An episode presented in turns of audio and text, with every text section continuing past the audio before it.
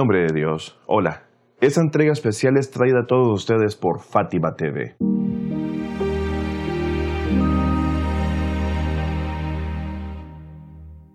Según el calendario lunar islámico, estamos en los últimos días del mes de Safar.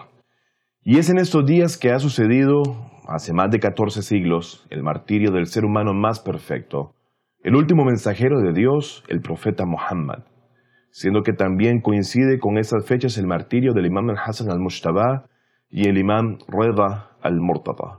En relación al profeta del Islam, hoy trataremos de examinar el carácter moral del profeta a través de varias narraciones y en otras nos referiremos al sagrado Corán, el cual es el mejor relator. A lo largo de la historia, Dios exaltado sea, invitó a 124 mil profetas y mensajeros, los cuales guiaban a sus pueblos incluso a sí mismos hacia el camino de la perfección.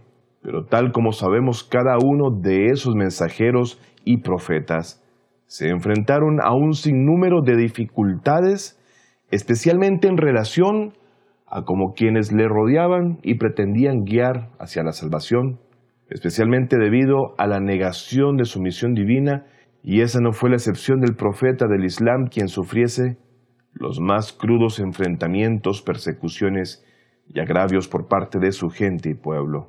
Sin embargo, eso jamás quebrantó la ética, moral y buen comportamiento del profeta Muhammad, ni antes ni durante su misión profética, siendo un transmisor perfecto del mensaje de Dios y que fue inculcado a sus más cercanos amados. Respecto a esto, dice el Sagrado Corán en el capítulo 62, versículo 2, Él es quien designó entre los iletrados a un mensajero de entre de ellos, para que les recite sus versículos, les purifique y les enseñe la escritura y la sabiduría, pues antes de ello estaban en un extravío evidente. El Sagrado Corán nos ha presentado el objetivo de la misión del profeta Muhammad como aquella que persigue la purificación del alma, así como la instauración y el fortalecimiento de los más perfectos valores y virtudes humanos de manera universal.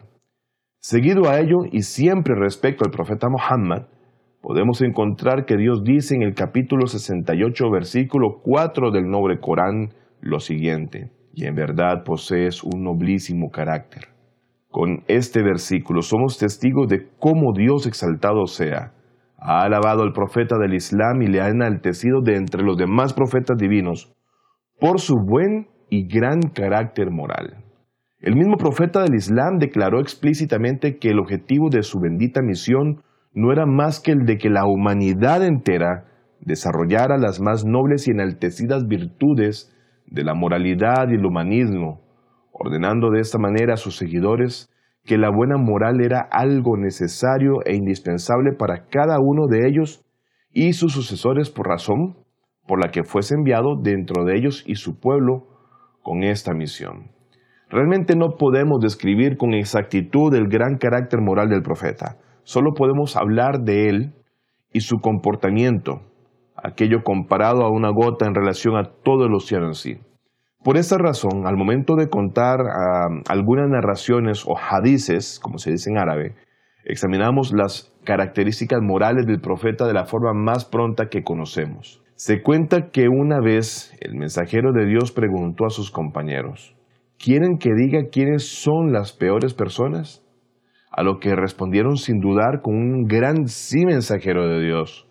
Apresuradamente, sin hacerlos esperar, el profeta Muhammad dijo, las peores personas son aquellas que odian a otros, es decir, a la gente, y la gente los odia a ellos. Seguido el profeta Muhammad les preguntó, ¿quieren que les diga quién es peor que esto?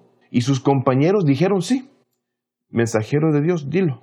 Entonces el santo mensajero de Dios dijo, aquel que no perdona los errores de los demás y no acepta las disculpas de nadie y no perdona el pecado. El profeta volvió a preguntar, ¿quieren que les diga quién es peor que esto? Y los compañeros dijeron una vez más, sí, mensajero de Dios.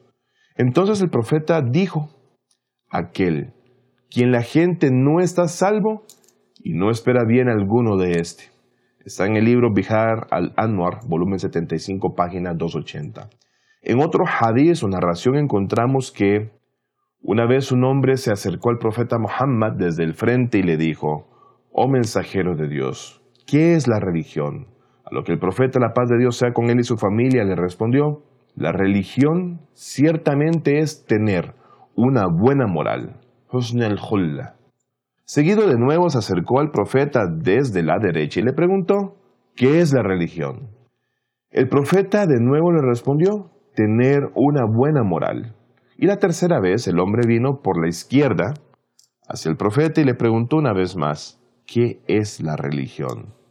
Lo que sin dudarlo el profeta repitió la misma respuesta anterior. Y finalmente el hombre vino una cuarta vez, pero desde atrás e hizo la misma pregunta.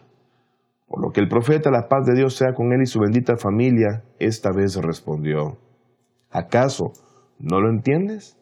La religión significa no enfadarse nunca. La característica moral más destacada del profeta fue su misericordia, compasión y amor para con los demás.